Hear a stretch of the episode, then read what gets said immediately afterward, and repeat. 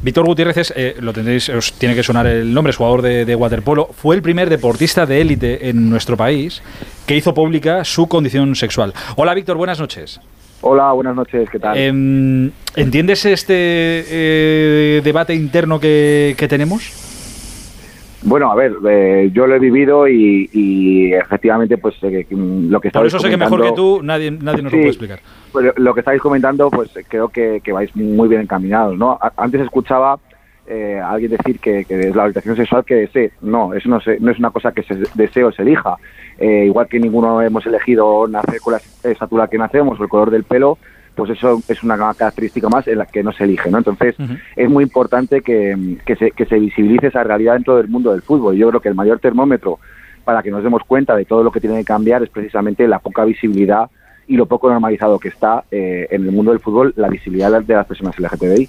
Eh, ya lo que pasa, yo entiendo perfectamente lo que dices y por eso me, parece noticia y porque además en el, en el, fútbol es un deporte en el que estas, estas eh, mm, revelaciones, por querer llamarlo así, no, no se ven y no estamos acostumbrados, pero tengo el debate de lo que decía ahora Ricardo también, de que lo que debería generar esto a estas alturas es la misma indiferencia que, me, que puede generar si yo estoy casado con una mujer con un hombre o Cristiano con una mujer con un hombre o Neymar con una mujer con un hombre por eso decía. Claro, sí, desde luego ese es el objetivo, el objetivo final y el, que todos queremos que, llegue, pero la realidad ya es bien distinta.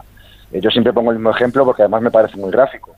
De los años 80, el Mitchell Mitchell Maricón en los campos de fútbol, a los años 2000, el Guti Guti Maricón en todos los campos de fútbol de España, a eh, Cristiano Maricón, que está jugando hasta hace unos años en España, son 40 años de espacio 40 años de espacio los mismos comportamientos. A nadie le insultan en un estadio de fútbol por ser heterosexual.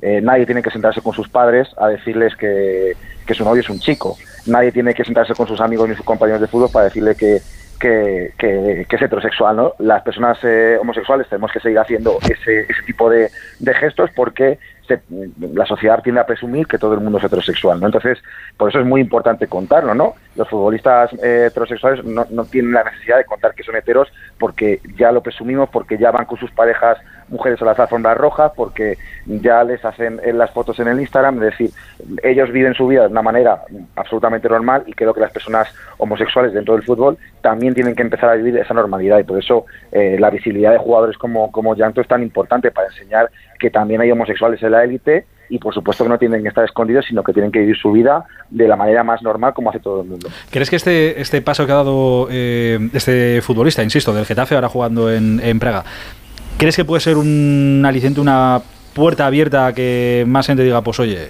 eh, ya está bien. mira, la frase, es que la frase que utilizaba eh, Yanko era no quiero vivir más escondido, que creo que es como tiene que vivir todo el mundo. Claro, yo, yo, yo sinceramente creo que sí, creo que el paso de Yanko va a abrir las puertas a, bueno, por supuesto va a ser un referente para muchos niños y niñas eh, menores y adolescentes, pero va a abrir muchas puertas dentro del deporte de élite, porque eh, sí que habíamos visto ya algunos futbolistas de ligas menores o, de divisiones eh, inferiores dar ese paso, pero faltaba ese, esa, una gran liga, ¿no? Un jugador de primera línea, internacional con su selección, y yo creo que, que el miedo eh, sigue, seguía existiendo en qué va a pasar después de, de yo, de yo contarlo, ¿no? Eh, voy a tener dificultades luego para encontrar un equipo, evidentemente no le van a recibir el contrato, pero eh, está un poco la, la, sospecha de cómo se recibiría la noticia y qué va a pasar el día después. Bueno, estamos viendo que el, que el apoyo es total por parte del mundo del fútbol y yo creo que no va a tener ningún tipo de problema a la hora de poder seguir eh, disfrutando del fútbol y, siendo un profesional. Entonces yo creo que, eh, va a ayudar su, historia a que otros pierdan el miedo y den ese paso. Es que visto es la única duda que, me queda. ¿eh? Él está jugando ahora fuera, pertenece al Getafe, no sé si en algún momento volverá y jugará en, en España pero visto los últimos episodios, en este caso racistas, que hemos vivido en, nuestro país, eh, tengo la duda de si el público español, entiendo que mayoritariamente, por supuesto que sí, sí eh, es lo suficientemente maduro y sensato para estar a la altura de las circunstancias. Bueno, yo creo que la sociedad española, por supuesto, que es lo suficientemente madura como para estar a la altura de las circunstancias, pero es verdad que los estadios de fútbol se produce un efecto contagio, ¿no? Yo cuando escucho a 40.000 o 50.000 personas eh, insultar al árbitro y llamarle maricón, no, de verdad me niego a pensar que las 50.000 personas son homófobas. Hay un efecto de, contagio, ¿no? De que pues, eh, lo inician unos cuantos y, la gente se suma. Eh, yo creo que en ese escenario va a jugar un papel muy importante la nueva ley del deporte eh, que va a equiparar de una vez por todas la lucha contra la LGTBI a la lucha que ya existe con el racismo. ¿Existe racismo en los campos de fútbol en España? Por supuesto, pero hay toda una maquinaria funcionando para erradicarla. Hay campañas de sensibilización, se trata de localizar a los infractores, se les expulsa de por vida, se les sanciona, incluso los clubes se juegan el, cierre del estadio, ¿no? jugar a la puerta cerrada. Es decir, hay una maquinaria funcionando para erradicarlo y con la nueva ley, pues yo creo que también mm, vamos a estar un poco más protegidos porque también se equipa esa lucha y este tipo de comportamientos van a empezar a estar perseguidos también.